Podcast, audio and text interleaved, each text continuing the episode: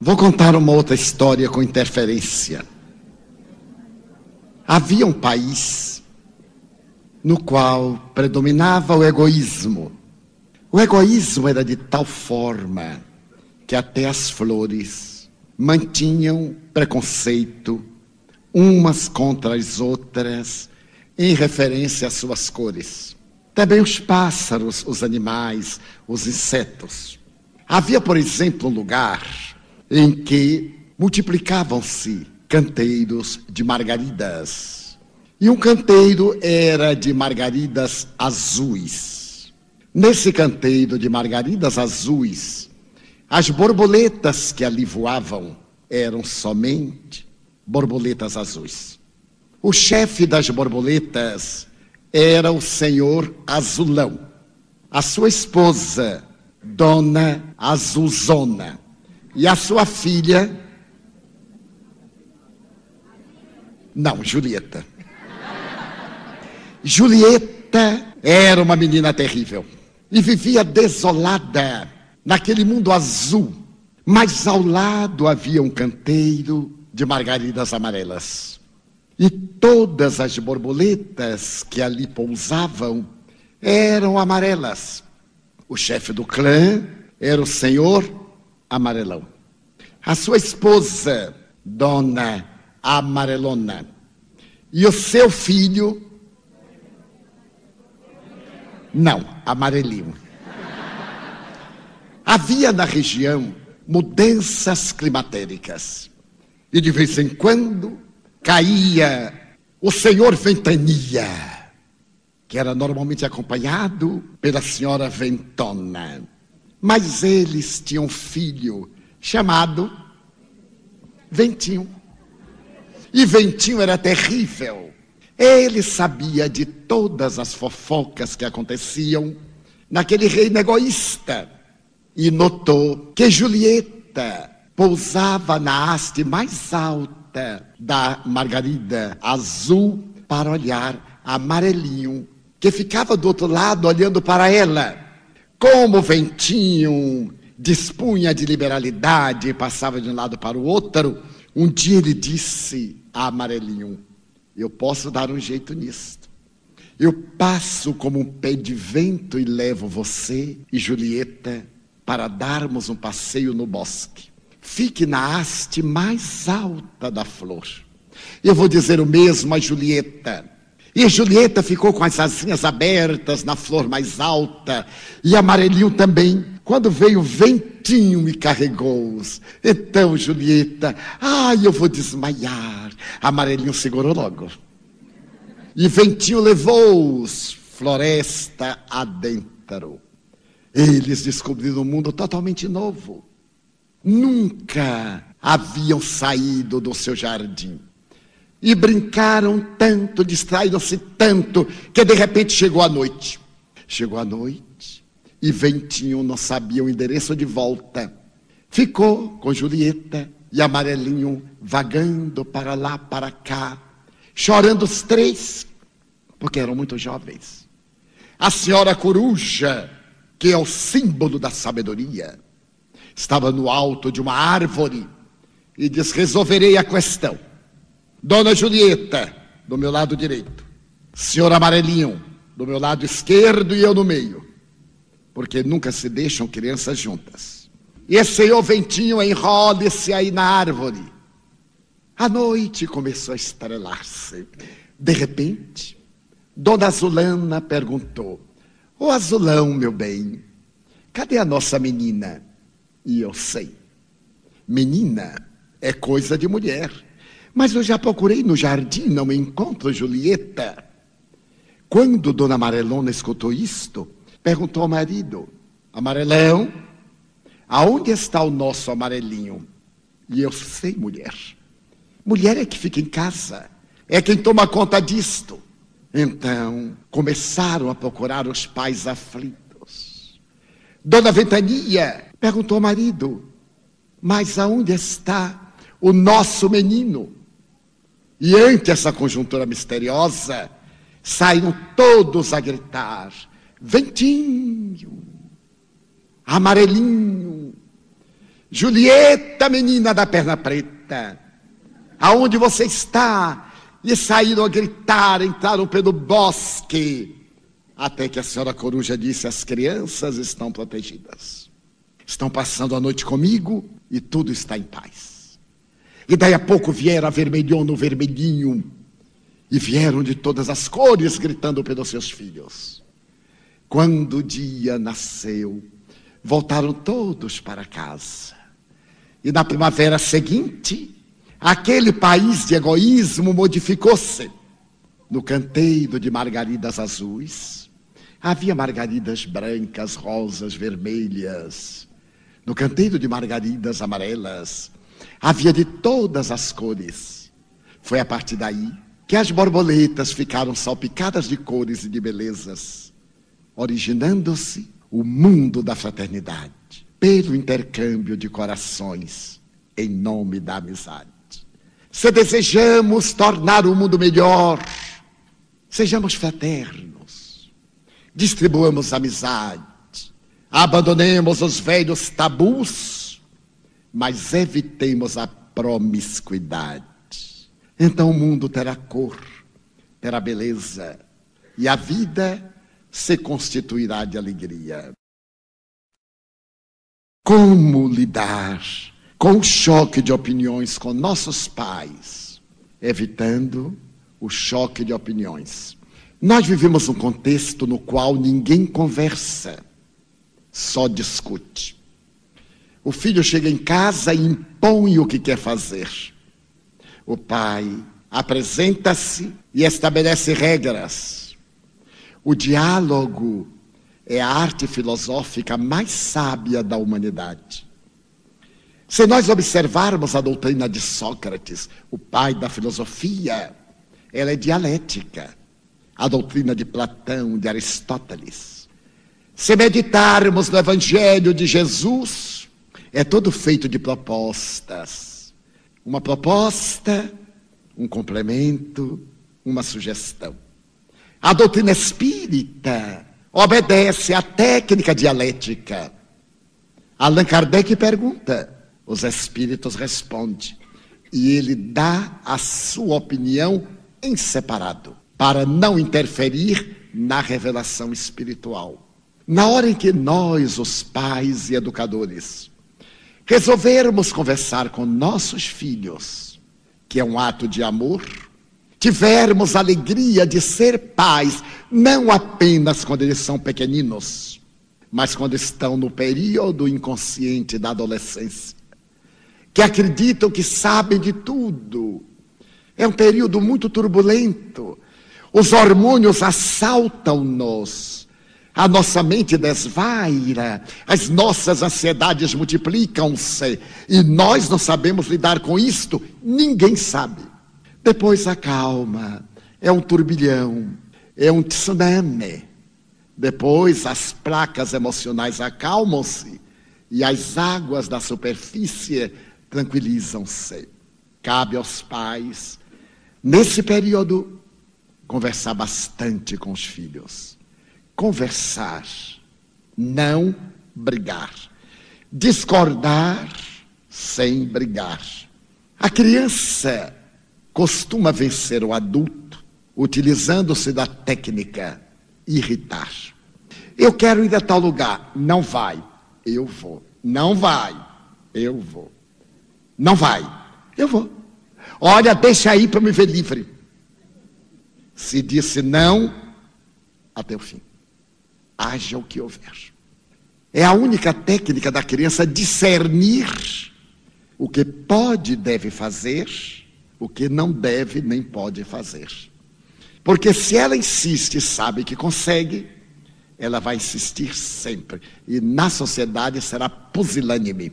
Porque ela vai sempre achar que os outros têm o dever de atender aos seus pedidos, suas paixões. Porque foi habituada erradamente. Educar é criar hábitos. E para criar hábitos necessitamos de disciplina. Quem não acredita em disciplina, diz André Luiz, observe um automóvel descer uma ladeira sem freios e verá os danos que isso causa. Se a criança insiste e diz, eu não vou deixar porque lhe amo. Ah, mas a mãe de fulano deixa porque não ama. Eu estou cuidando do seu futuro. Eu vou ficar com raiva. Que ótimo, porque vai dormir cedo. E se amanhã acordar com raiva, diz: Qual é o problema? Por que, que está com raiva? Eu lhe neguei uma coisa justa. Porque quando você quer uma coisa justa, eu cedo. E vamos acabar com essa raiva. Afinal, eu sou sua mãe, sou seu pai. Amo você. E não é a mãe do vizinho que vai amar você mais do que eu. Vai à escola e quando voltar, acabou. Energia amorosa. É assim que Deus faz conosco. Qualquer excesso que eu cometo, a lei divina que está em mim corrige-me, apresentando-me a consequência nefasta. Então, as leis divinas estabelecem dez leis que estão no livro dos Espíritos, na terceira parte. A lei natural, ou lei de amor, e as dez leis fundamentais da vida. Por outra vez, o filho sempre se sente incompreendido, porque ele não ama o pai e a mãe. Ele se acostumou a ter o pai e a mãe como fornecedores. Mamãe, eu quero isto. Pois não. Papai, eu quero aquilo. Ok. Mamãe, não. Ah, mas eu quero. Então ele não me compreende. Claro, ele compreende, mas não vai lhe dar tudo o que você quer. Chega um momento que nós temos que compreender nossos pais. Eu nunca fumei, graças a uma atitude de minha mãe quando eu contava oito anos. Nascido numa cidade do interior, onde se plantava muito feijão, milho e etc. Eu estava um dia brincando com um grupo de amigos. E no chão, no milharal, havia muita palha de feijão retorcida. Então, um amigo meu, que era genial no desequilíbrio, pegou, colocou, arranjou uma brasa e ficou fumando palha. Eu, que era muito inteligente, achei aquilo fenomenal. Peguei também uma palhinha, toquei no biquinho e fiquei, mas que delícia. Fiquei tonto, tonto como uma raposa quando toma cachaça. E fui para casa. Minha mãe tinha um olho clínico, que toda mãe tem, mas não usa. Ela olhava para a gente e sabia o que se passou. E tinha 13 filhos. Quando eu entrei, ela me olhou. O que foi? Nada. Você está muito amarelo. O que foi que houve? Nada. Minha mãe dizia que Deus colocou orelha e filho para as mães puxarem. Mas é uma teoria científica. Quando a criança passa correndo, a mãe faz assim, agarra a orelha, ele dá um freio e dança balé. Porque ela puxa, ele recua na ponta dos pés. Então, quando eu fui passando, ela, por que, que está amarelo? Eu, amarelo. O que é que você fez? Não havia como negar. Ah, eu estava fumando palha de feijão. E quem meteu na sua cabeça que palha de feijão é para fumar? Vá buscar umas palhas ali. Mãe, para quê? Para fumar. Mas eu tô tonto. Não, vai, vai fumar. Aí eu fui catar palha. Só de imaginar aquele palheiro que eu ia fumar. Então, entra agora, mãe, analfabeta. Meu filho, o cigarro, é insegurança. Toda pessoa que fuma tem problemas. Então, o cigarro é uma bengala. Ela não sabia dizer os termos. É uma bengala psicológica. É um apoio, é uma segurança. Quando ele tem conflito, pega na segurança. Um homem e uma mulher dignos não necessitam de apoio de fora. Aí está o mal que este cigarro de palha lhe causou. Imagine o outro que tem nicotina, que tem petróleo. Você não vai fumar nunca mais. Abraçou-me, levou-me para o quarto, banhou-me, pôs na cama e disse: Agora ore a Jesus e não me minta nunca mais. Eu não cheguei a mentir, eu desviei o tema. nunca mais eu fumei. Não senti nenhum encantamento. Não foi por causa do cigarro de palha. Foi a atitude dela, seus olhos verdes me olhando diz: Meu filho, eu estou lhe dizendo porque eu desejo que você tenha saúde até a hora da morte. Eu estou com 78 anos. E se não fosse esta gripe momentânea deste vento sul, eu estaria ótimo. Porque não tenho nada. Não permitir meu organismo de desequilibrar-se através de uma conduta saudável. Daí, o filho não pode crer que os pais estejam sempre contra eles, porque a maioria dos jovens está contra os pais. Acha que o pai não vai deixar, que a mãe não vai deixar, por falta de diálogo, ou porque não compreende. Quando nós chegamos à idade adulta e começamos a educar nossos filhos, veremos que muita coisa que nossos pais não anuíram, eles tinham razão. A adoção faz parte do planejamento reencarnatório dos espíritos? Não. Porque senão seria uma fatalidade. A adoção é um gesto de amor que o indivíduo experimenta por livre opção. Se fosse uma predeterminação, estaria cumprindo com um dever. Agora é um dever que se faz prazer, pela livre opção. Por que está aumentando o número de suicídios na infância? Porque a criança de hoje é um espírito adulto, como diz Allan Kardec. O corpo infantil. E esse espírito, às vezes, é frágil. Suicidou-se em encarnação anterior próxima. E estando agora diante de qualquer problema ou desafio, vem-lhe a tentação de suicidar-se outra vez nos países superdesenvolvidos, como no Japão, em que a cultura exige muito da criança na sua formação pedagógica, e a criança, quando se torna jovem, vai ter o seu futuro universitário graças às notas adquiridas no período fundamental. O suicídio é de alto índice por causa do medo do fracasso. Qual é a solução? Modificarmos os valores estressantes mudarmos os níveis da ansiedade. Os veículos de comunicação tornam-nos ansiosos, pessimistas, temerosos ou indiferentes. Ligamos uma rede nacional de televisão e eu já me dei ao cuidado de, em um jornal, contar quantos assassinatos, quantas mortes houve e nem uma boa ação. Não é possível que no mundo com 6 bilhões e 100 milhões de pessoas, não aconteça nada bom em 24 horas. Então começam pela tragédia do Iraque, depois pelo Afeganistão, depois pelos crimes nacionais, depois pela má conduta de quem deveria proceder bem, depois, e de um momento para outro podemos voltar em emergência quando tiver uma nova desgraça. Aonde estão as obras de benemerência social? as pessoas que se dedicam ao bem, aqueles que estão sacrificando-se para servir-nos de modelo.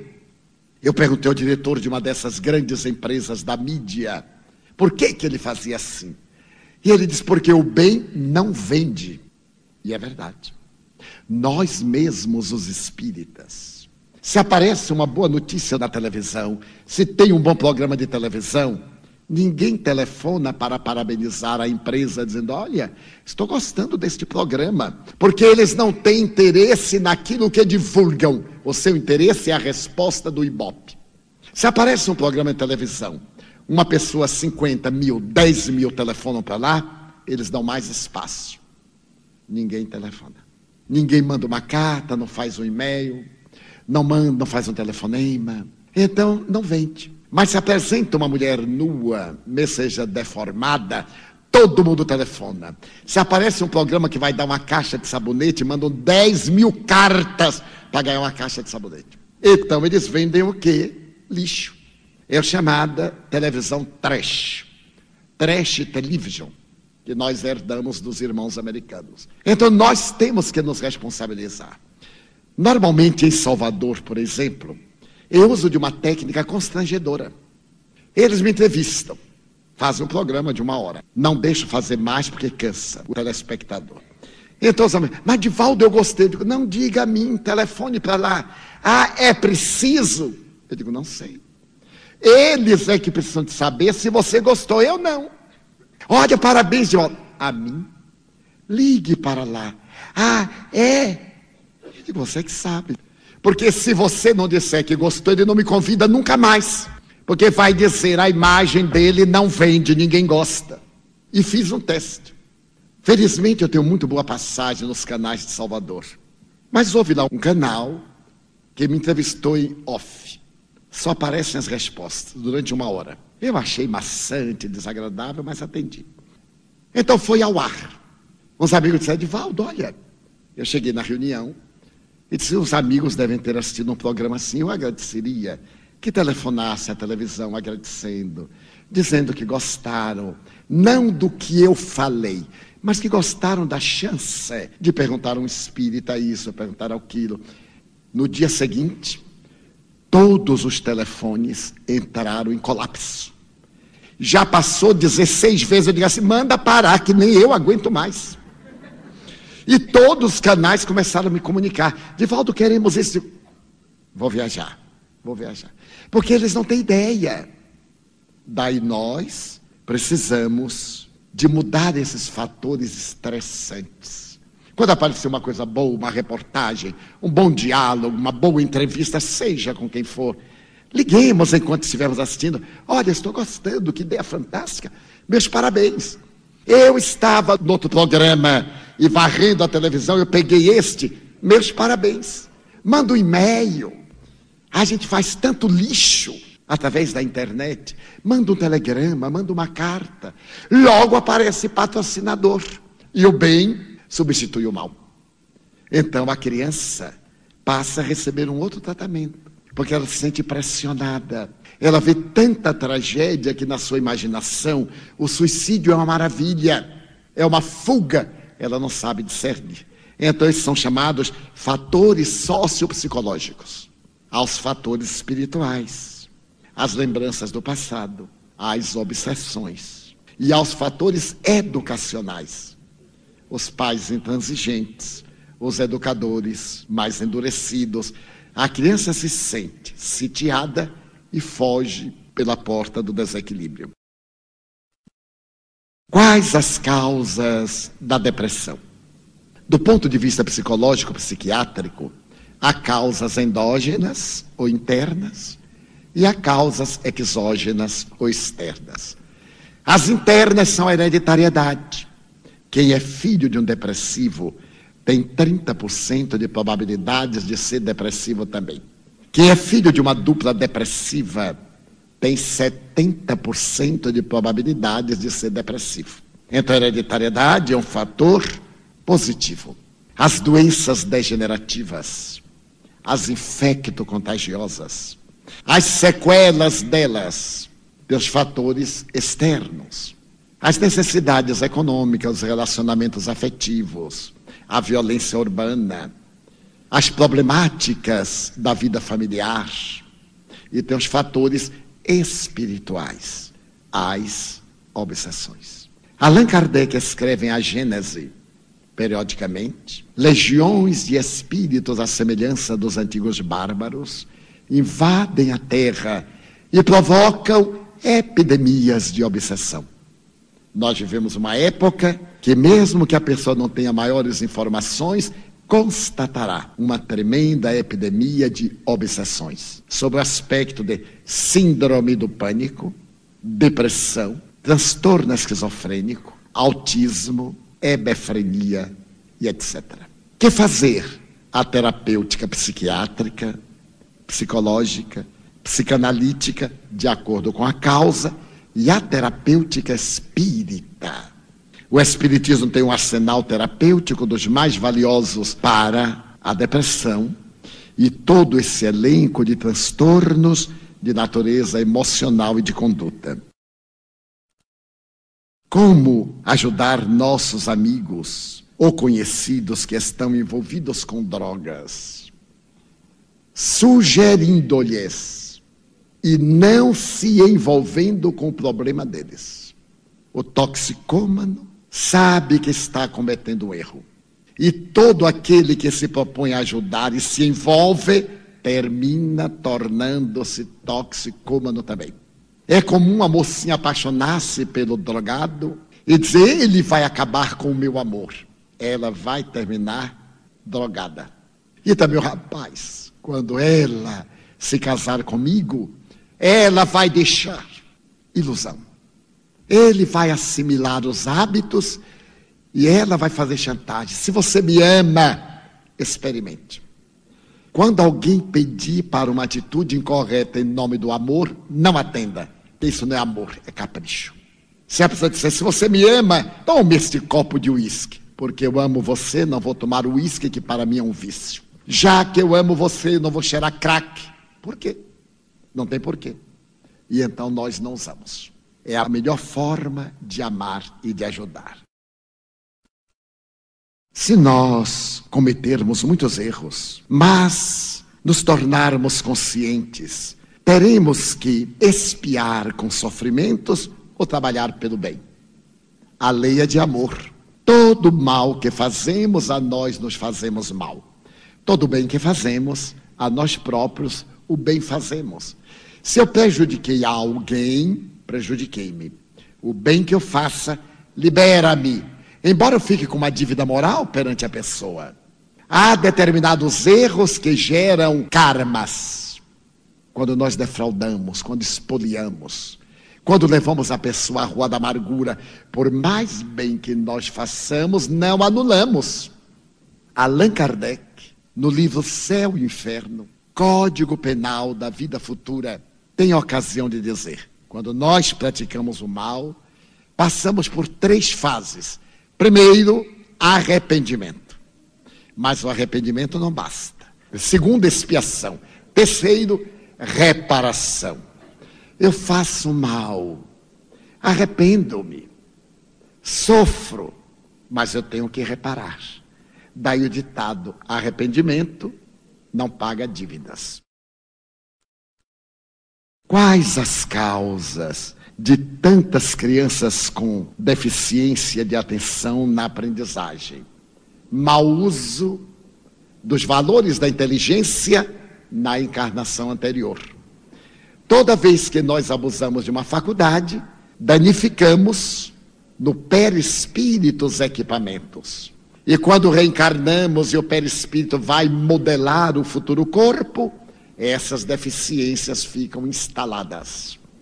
Passamos por um período de reajustamento para podermos ficar quites com as soberanas leis da vida. O que fazer com o sentimento de inferioridade, de sentir-se menos que as demais pessoas, pelos estereótipos que a sociedade impõe? Enfrentar a sua inferioridade. Procurar um psicólogo a depender do grau. A timidez é um conflito, é um conflito de inferioridade. A pessoa não se acha em condições de estar no nível de outrem foge para dentro e faz quadro depressivo. Então é necessário que nós enfrentemos a inferioridade como sendo um fenômeno natural. Todos temos conflito de inferioridade. E quem não tem, faz o conflito de narcisismo ou uma falsa superioridade. É um conflito tão danoso quanto o de inferioridade. Todos nós temos eu tinha um conflito curioso. Nascido num país terceiro mundo, eu tinha um conflito de inferioridade em relação aos estrangeiros. Eu achava que se a coisa era estrangeira, era melhor do que a nossa. E muita gente ainda acha. Eu nasci na época em que a indústria alemã dominava o mundo. Então, se era uma tesoura, tinha que ser alemã. Se era uma máquina de costura, tinha que ser alemã. Então, tudo que era alemão era bom. Apareceu Hitler, que não era tão bom assim mas era austríaco. Mas Himmler e outros eram alemães. E passaram os anos. Quando eu fui pregar pela primeira vez na Universidade de Berlim, na classe de sociologia, e cheguei ao anfiteatro com um tradutor, e olhei aqueles alemães louros de olhos azuis, aquela gentona, e esta coisinha mirrada. Eu disse: Meu Deus, eu estou em Berlim e vou falar para eles, vai ser um desastre, porque alemão sabe tudo. O que é que eu vou dizer a eles?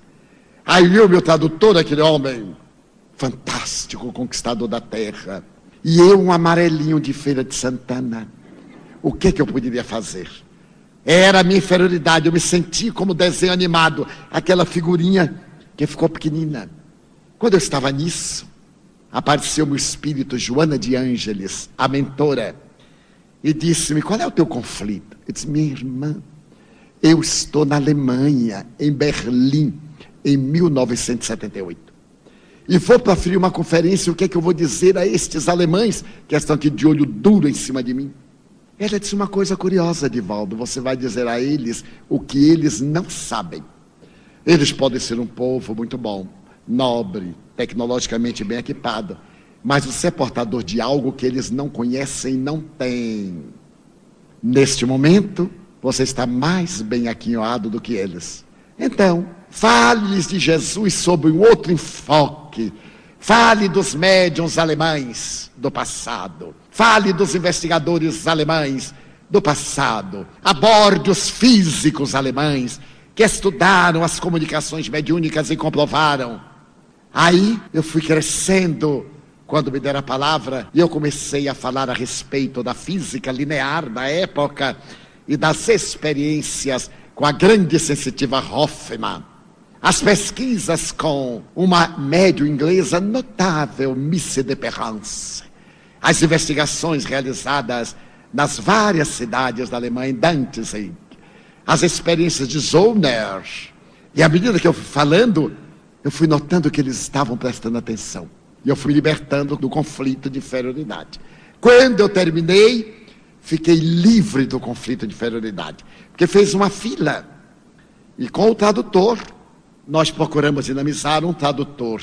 Me dizia o que eles falavam e o outro traduzia ficava mais dinâmico. Então, a primeira pessoa foi uma moça muito bonita. Ela disse assim: Por que será que eu sofro de tanta solidão? Eu disse: Meu Deus, é o mesmo problema que tem lá no bairro do Pau da Lima, em Salvador. Eu olhei para ela, tão linda, tão inteligente, tão berlinense, com o mesmo problema da alma de uma pessoa modesta de qualquer lugar. Chegou um cavalheiro estava angustiado pela morte da esposa. Então ele me disse: Minha mulher morreu e eu sou materialista. O senhor tem uma palavra, uma, para mim, para eu sair daqui e não me matar? Eu digo: Eu tenho algumas palavras. Ela está aqui conosco. Descrevia. Eu não falo alemão, mas se senhor me arranjar um papel, eu vou escrever o que ela está me apresentando.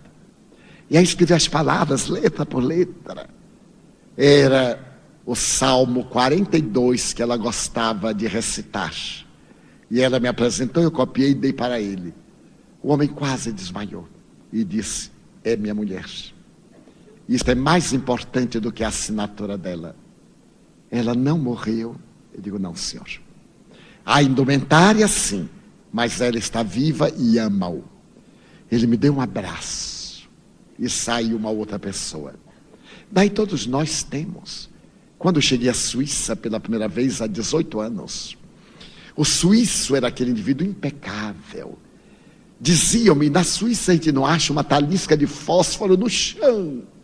Acha.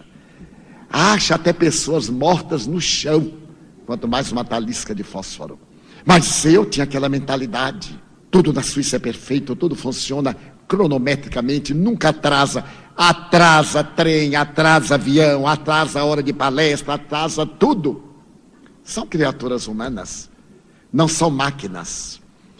Muito bem, então eu olhei para aqueles suíços que venceram tantas guerras graças a uma habilidade diplomática e descobri que eles eram tão frágeis quanto eu.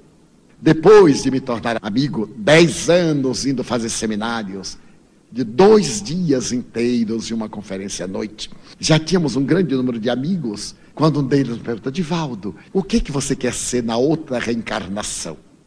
Eu estava em Zurique. Eu disse, ah, na outra reencarnação eu sei que não pode. Porque a gente não pode reencarnar em planos inferiores da vida. Mas na outra reencarnação eu gostaria de ser uma vaca suíça. Eles riram, mas uma vaca suíça, digo, oh, tão bom ser vaca suíça, com a cauda para lá, para cá, pastando em cartão postal, temperatura de 22, quando sobe, vai para um lugar onde a temperatura é 22 graus. Quando desce, vai para o estábulo, aquecimento de 22 graus e comendo, e balançando o rabo. Olha que beleza! Eles disseram, pena que não pode, porque depois que entramos no reino nominal, não dá para recuar. No dia seguinte, em cima da mesa, eles me haviam trazido 16 vaquinhas suíças de pelúcia. Eu tive um trabalho de dar essas vacas. Eu digo, eu só quero uma reencarnação, não quero 16. Uma basta. Mas quero mostrar o lado. Ah, porque o europeu é muito frio, é muito frio. Não comigo. Eu conto uma história em Zurique e uma senhora depois traz um quadro materializando aquela história. Eles comovem-se até as lágrimas. Tanto assim que há 18 anos, na hora que eu termino o seminário, sou convidado para o próximo Pentecostes realizar outro seminário em uma entidade que é vinculada à Unesco e que tem um edifício exclusivamente dedicado para esta finalidade. Então a criatura humana é a mesma. Basta que a gente ame e todo o problema será solucionado, inclusive o conflito de inferioridade. Por que nós, os jovens, temos tanta dificuldade para escolhermos uma profissão? Não deveria ter uma tendência inata para orientar os passos na escolha profissional? Tem a tendência inata. Mas nós somos educados para procurar a profissão mais rendosa e não aquela para a qual nós temos a tendência. Quando eu era jovem, o que não faz muito tempo, a gente já começava sabendo o que é que queria ser, porque as opções eram um breve elenco. Agora, esse elenco é imenso. Eu recordo-me que na Faculdade de Engenharia Civil, e engenharia agronômica. Duas opções. Agora deve ter no mínimo 20 especialidades só na área da engenharia. Desde engenharia de aeroporto a engenharia de hotéis, a engenharia de estradas de rodagem, a engenharia de estradas de ferro, enfim, especialidades. Na área da informática, eu sou do tempo da máquina datilográfica, que muitos de vocês eu acho que nem conhecem. Trabalhei 60 anos puxando carro, até que fiz uma tendicinovite. Tenho o braço um pouco dorido dos velhos tempos da máquina datilográfica e hoje do computador. Quantas opções na área da informática.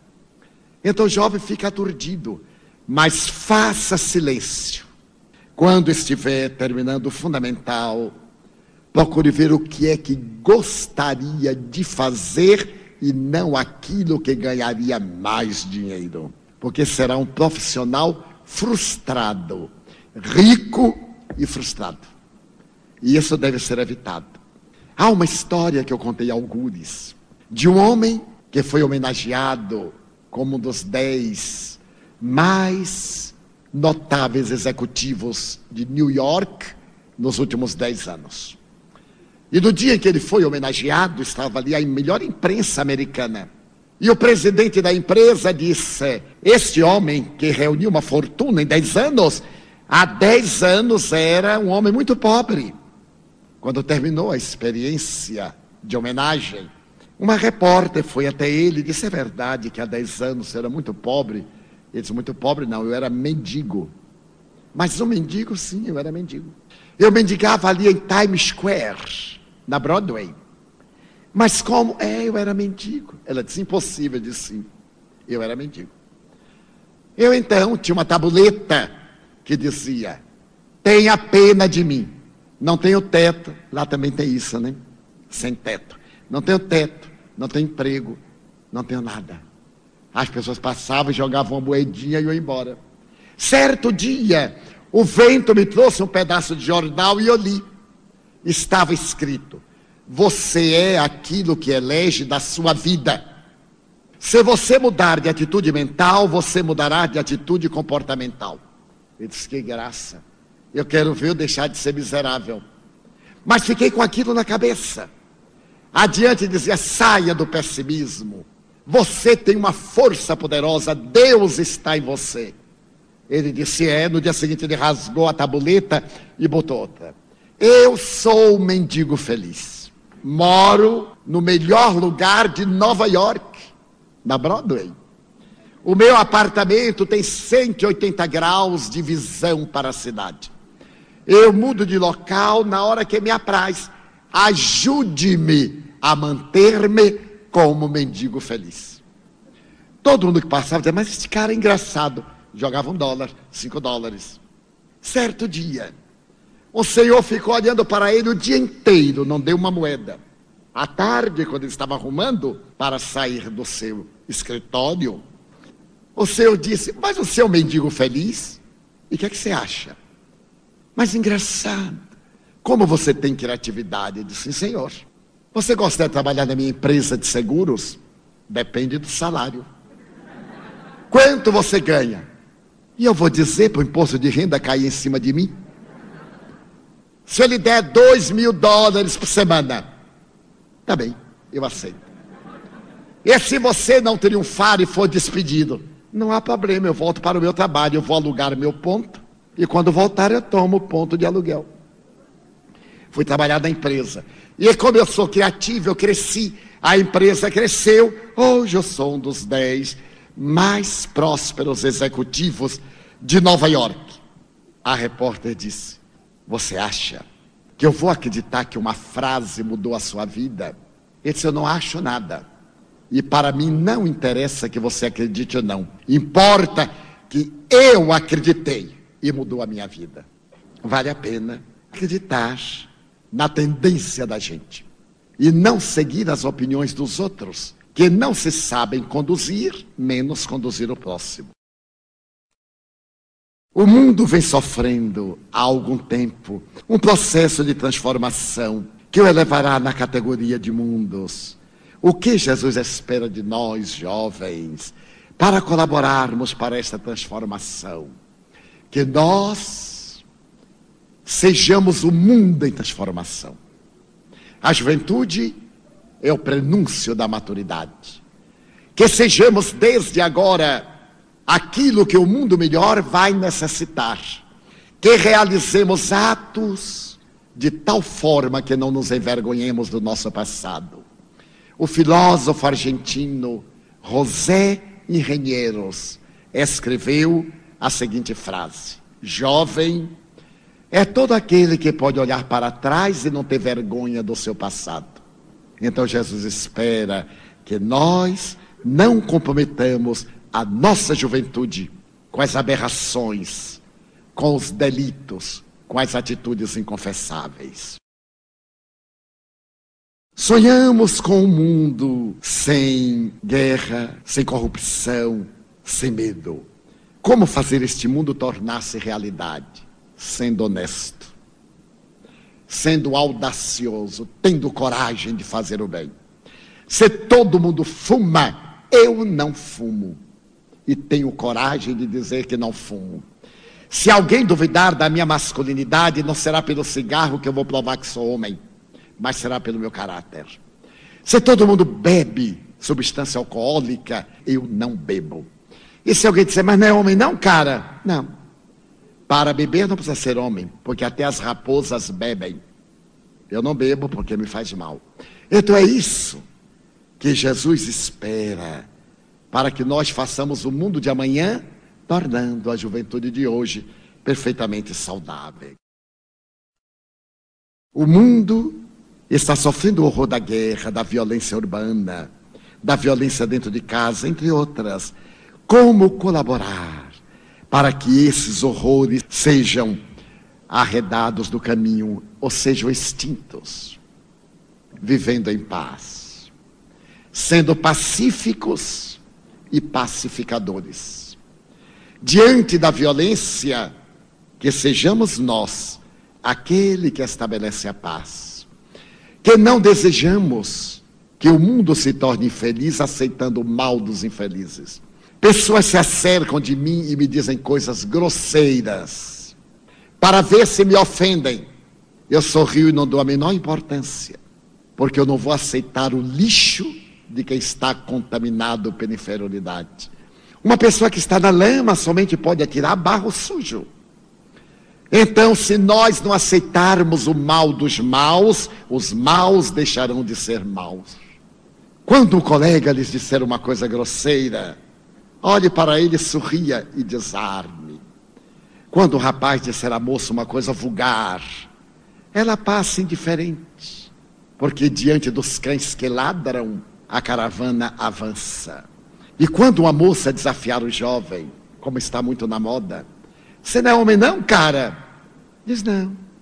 Para o seu tipo, não, porque melhor do que você eu encontro em muitos lugares. E ela vai ter um choque. Então nós temos que mudar o mundo através da nossa mudança. Não é esperar que alguém construa um mundo maravilhoso para nós desfrutarmos. Mas é puritanismo? Não. Isso faz muito bem a gente.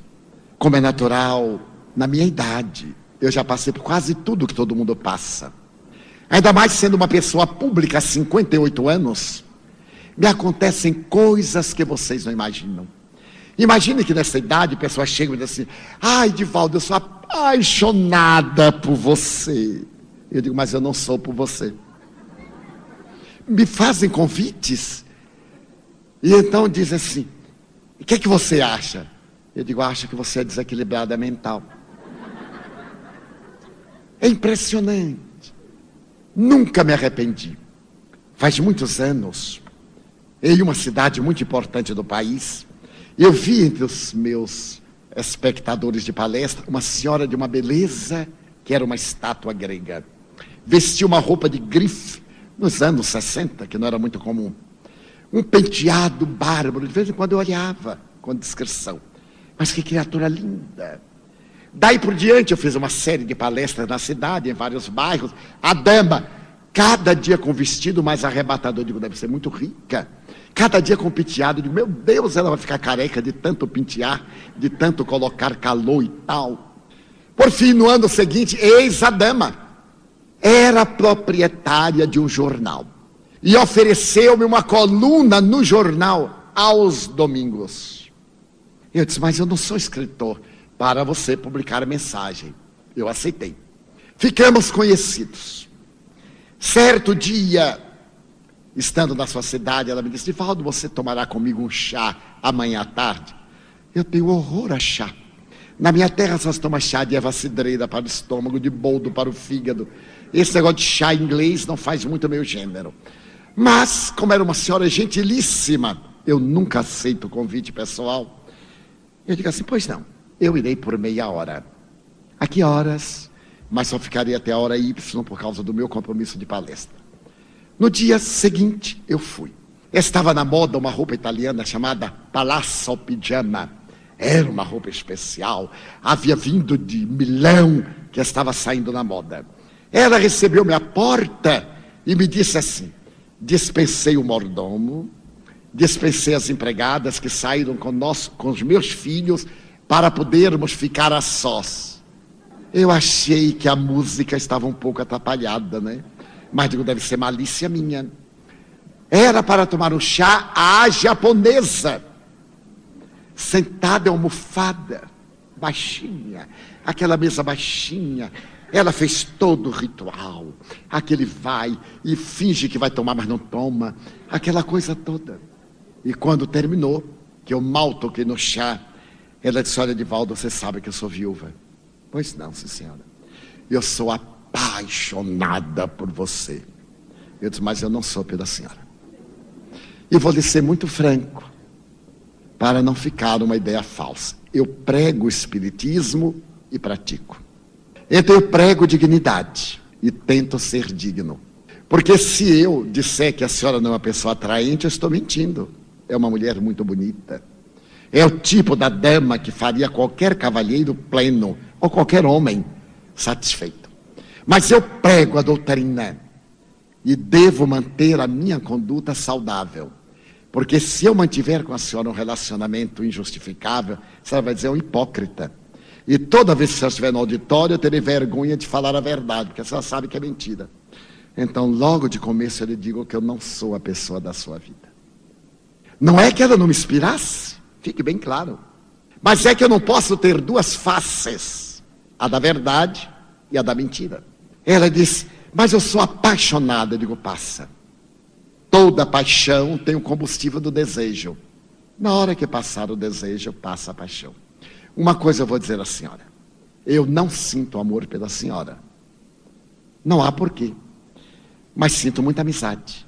Gosto muito da senhora. E lhe dou a minha amizade pelo resto da vida.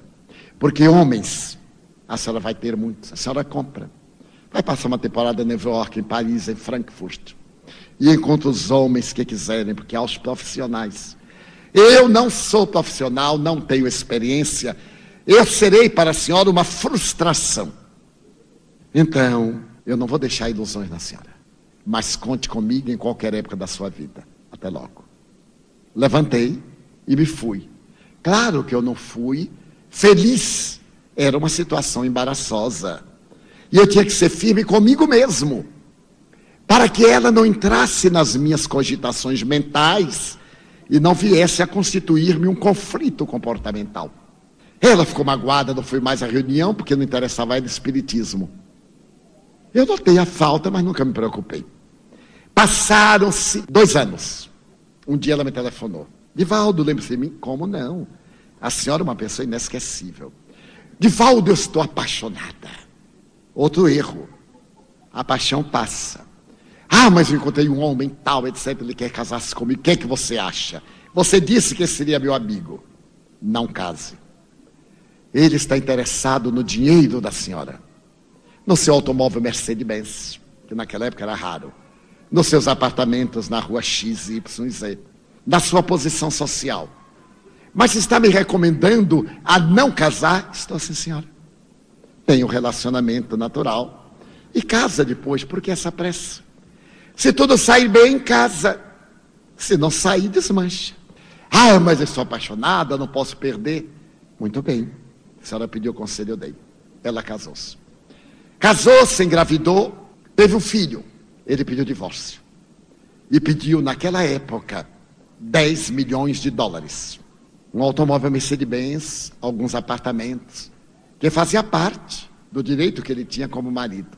Ela me telefonou desesperada, Divaldo, ele tem que dar. A senhora comprou um explorador, tem que pagar. Dê para ele, isso não lhe faz falta. Fique em paz. Ah, mas ele é isso, é aquilo. Eu digo, não, senhora, a senhora também. Porque é a lei das afinidades. A senhora foi com ele porque sintonizou. Foi advertida. Porque se não me pergunta, eu não digo nada, mas se pergunta, eu dou a resposta. Muito bem. Ela separou-se, deu. Daí a uns cinco anos, Divaldo, encontrei o homem da minha vida. Já era diferente. O que que você acha? Ele, como é ele? Ah, é um homem de 46 anos, eu estou com 38. Eu digo, ótimo, muito bom. É um homem experiente, já vivido, que já está naquela fase do pré-crepúsculo, da andro. Então vai ser muito bem. Mas venha com ele aqui a Salvador para eu conhecer. Ela disse, você me receberá? Mas é claro. Eles foram a Salvador daí a alguns dias. Conversamos, fizemos um ligeiro lanche na mansão do caminho. E quando terminou, ela me perguntou: o que é que você acha? Eu disse: olha, é um homem de bem. A psicosfera dele é muito boa, a aura é boa.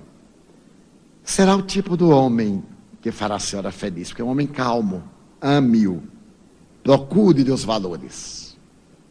Esta senhora disse para ele, fulano, eu já fui apaixonada por Divaldo. Contou, cara a cara. E ele disse que seria meu amigo. De lá para cá, eu já tive uns dez relacionamentos. Mas ele continua meu amigo. Então eu queria que você soubesse quem eu fui diante de um amigo. Mas quem eu serei enquanto estivermos vinculados, eu respeitarei você até que a morte separe nossos corpos porque não vai separar nossas almas. Então eu vi lágrimas nos olhos dele e vi o marido dela colocando a mão sobre a cabeça dele e me dizendo: Eu pedi a Deus que mandasse para ela, tão inquieta, de sentimentos nobres, mas tão atormentada, um coração amigo para pacificá-la. Casaram-se, somos amigos há 30 anos. Ela está hoje uma mulher veneranda. E então ela me telefona: Olá, meu amigo. Eu digo: Olá, senhora, como vai? Daí é necessário não termos marcas negativas no passado. O mundo está sofrendo e é necessário que nós contribuamos com os nossos valores positivos. Quando haverá paz neste planeta? Quando cada um de nós tiver a sua paz, que não dependerá de decreto das autoridades. A paz do mundo começa em mim. Se eu tenho paz, o mundo é melhor. Foi por isso que Jesus cunhou a seguinte frase: Eu vos dou a minha paz. Não a dou como o mundo doa. Eu a dou como somente eu a posso dar. Paz não é serenidade de uma lagoa, é harmonia de uma consciência tranquila. Qual a importância da fase que estamos vivendo?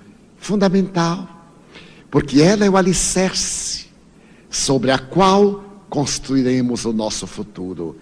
Seremos o que fizermos do presente. O que representa para a presente encarnação termos o contato, o conhecimento da doutrina espírita na juventude? Uma benção.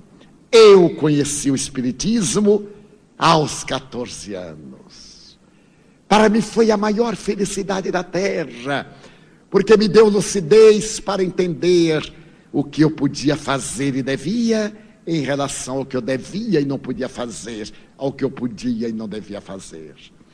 Ser espírita na juventude é ter um tesouro, ter o mapa da mina, saber aonde está a mina e caminhar na sua direção. Não é necessário ser puritano, ser alienado, não. Viver no mundo, mas não ser escravo das paixões do mundo. Isto é o que significa. Os evangelizadores dizem que além de termos a nossa própria missão, tornar-nos homens de bem, somos os continuadores do movimento espírita. Temos que esperar pelo amanhã para trabalharmos na casa espírita, já podemos fazê-lo desde agora, desde ontem. Nós somos membros de uma família. O dedo mindinho é tão importante quanto o coração. Se nós estamos na casa espírita, procuremos uma tarefa. Se nós somos jovens do movimento infanto-juvenil, interessemos-nos, arrumemos as cadeiras, Alguém diga, eu vou me encarregar de arrumar as cadeiras. Outro diga, eu vou me encarregar de varrer. Eu vou me encarregar de pintar. Eu vou me encarregar de cuidar dos sanitários. Porque tudo isso custa dinheiro. E o voluntário será alguém que estará contribuindo. Se é jovem e tem saúde física, saúde moral, aplicar passes. Transmitir esta força juvenil. Quando eu era mais jovem, eu adorava dar passes, porque eu dava a minha energia, dava de mim sem pensar em mim. Eu já andava com as mãos assim. Quando aparecia alguém de Valdo, havia um casal que tomava passe comigo quase diariamente. Mas um dia eu não estava bem de saúde. E eu disse ao casal: Olha, hoje eu não estou muito bem. Aliás, olhando para vocês, eu noto que vocês estão ótimos. Não estão precisando de passes. O rapaz assim: não, não precisamos não. Nós tomamos todo dia para acumular a sua energia, para no dia que precisar, já temos. Eu era o recalchutador. Eles tomavam minha energia e guardavam no depósito da futura necessidade. Aí eu aprendi a não dar tanto passe. Quando alguém vinha de volta, eu quero um passe. É, sente ali, ore. Jesus vai dar o passe direto. Só dava passes nas necessidades reais. Então, visitar doentes. Pode haver um trabalho melhor para o jovem. Visitar favela. Visitar pessoas que não têm ninguém. Quantos amigos eu tenho nos bairros miseráveis de Salvador. E como eu não tenho tempo, eu vou pela madrugada. Termino o atendimento dia de sábado, a uma, duas da manhã. Aí eu vou com meus filhos visitar aqueles irmãos do infortúnio até às cinco da manhã. Volta para casa. Pode haver nada de melhor. Fazer comida para as senhoras aleijadas. Pego os jovens. Eu tenho um filho que hoje faz por mim. Ele é médico. Então no nosso bairro há muita pobreza. Ele pega os jovens universitários, acadêmicos, alguns advogados com 21 anos, médicos com 23, psicólogos. E no domingo vão construir casas, vão arrumar casas, vão pintar, vão fazer esgoto na rua. Estamos construindo a nova humanidade. E então e diz assim: tio, amanhã é a inauguração da Rua do Ouro. Vocês precisam ver como é a Rua do Ouro. É exatamente o oposto. Então a gente vai Estão lá os esgotos a céu aberto, eles estão cobrindo. O bairro era tão perturbado que havia uma média de um a dois assassinatos por dia. Agora, não há um assassinato por seis meses. Porque nós mudamos a estrutura moral do bairro. A maioria dos que ali residem foram alunos nossos. Não temos um vidro quebrado em nossa instituição que ocupa uma área de 80 mil metros quadrados.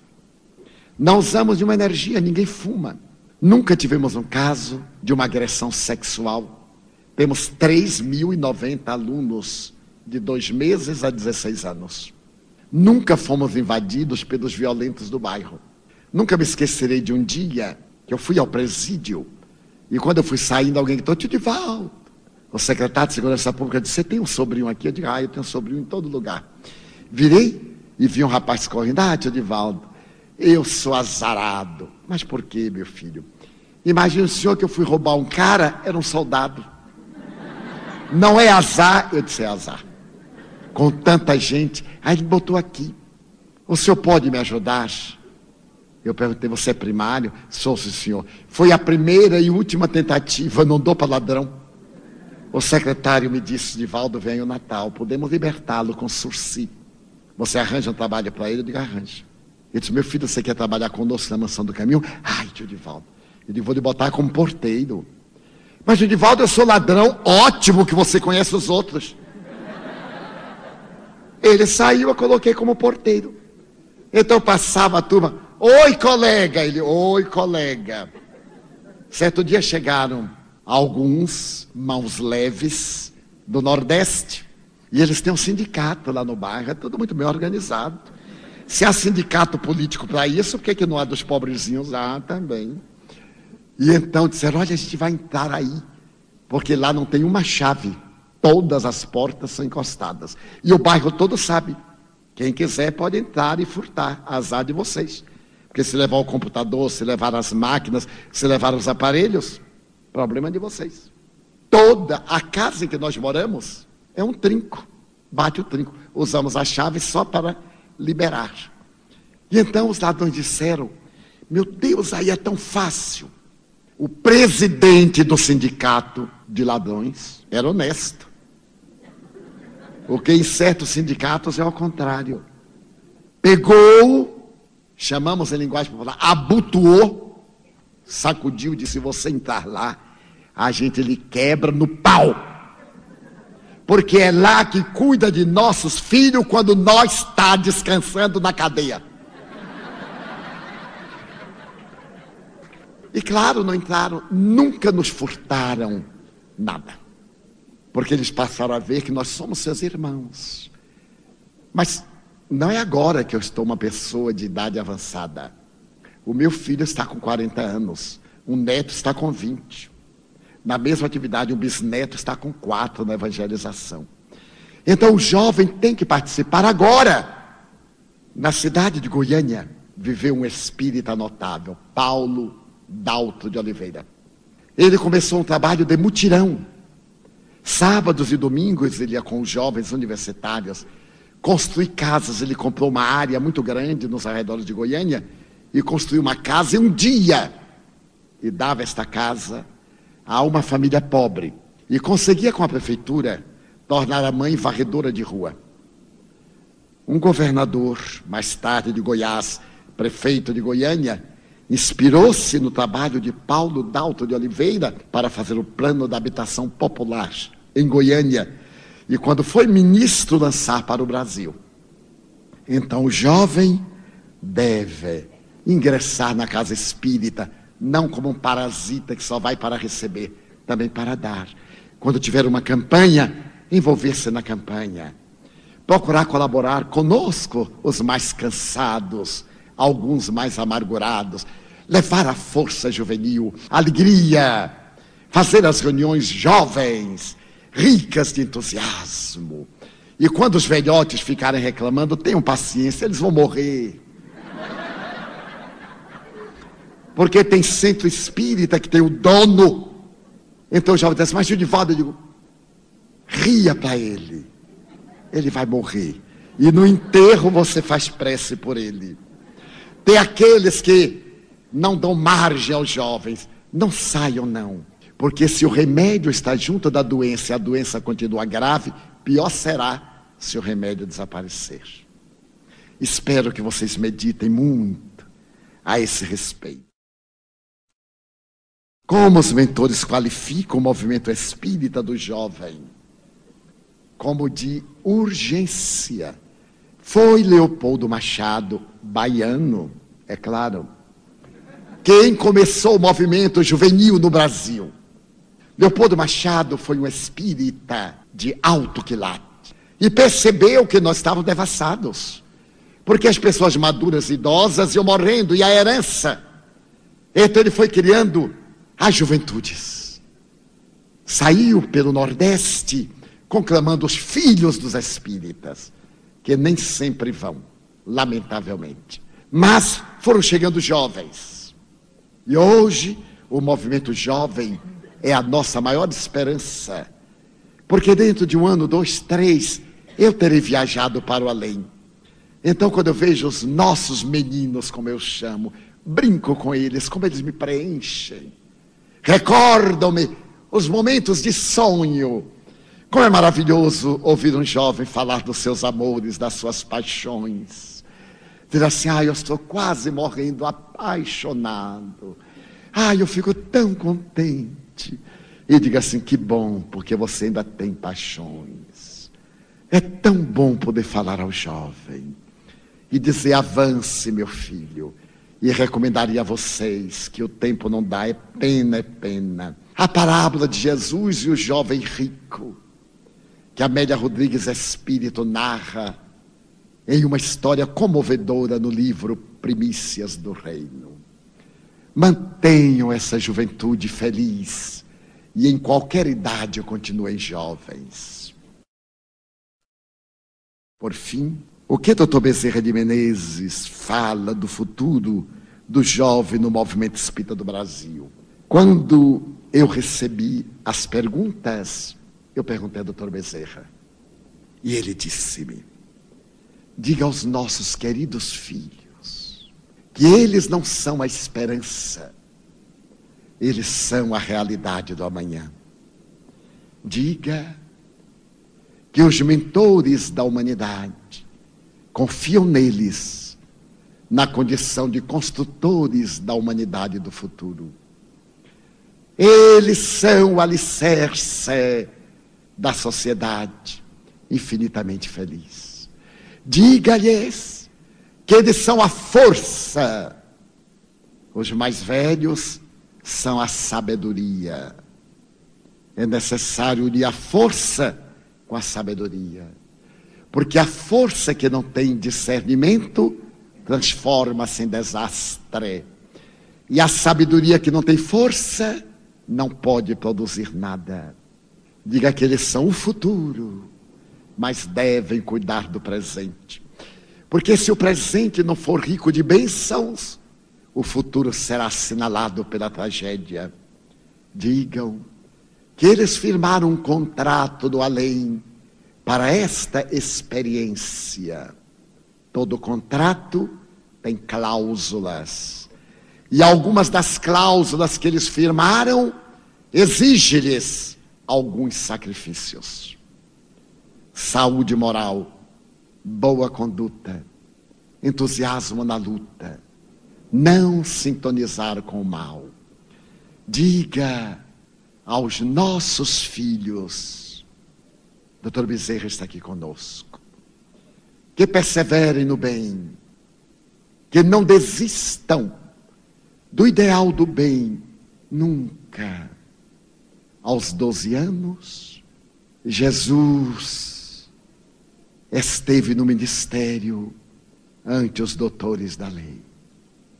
A juventude espírita, na atualidade, é algo de muita importância.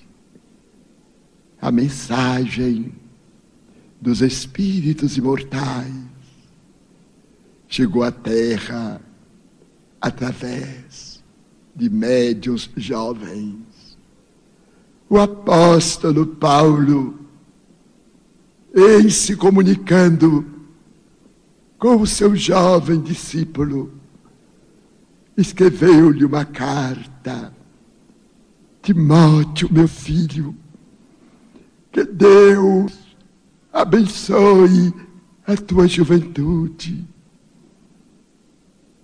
Jesus chamou João, o futuro evangelista, quando ele contava 16 anos.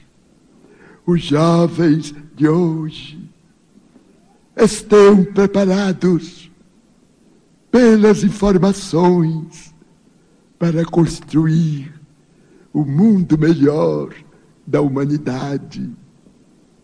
Amadurecidos do bem, são a árvore frondosa que deve dar abrigo, lenho, flores e frutos em favor do porvir. Filhos da alma, avancem do rumo do destino que vos está traçado. Não revideis mal por mal, nem erro por erro. Se fordes chamados ao testemunho, exultai cantando o hino da imortalidade. Nós, os espíritos espíritas, saudamos em vós todos a era nova que já começou. Deixai que as criaturas percebam em vossa conduta o selo do Mestre Jesus, que é a cordura, que é a mansidão. Haja o que houver, amai. Somente no algodão do amor morrem os petardos do ódio. Confiai em Deus e entregai-vos. Suplicamos ao amorável Mestre que vos abençoe e a todos nos guarde em dúlcida paz. O servidor, o mínimo e paternal, que vos abraça, Bezerra, muita paz, meus filhos.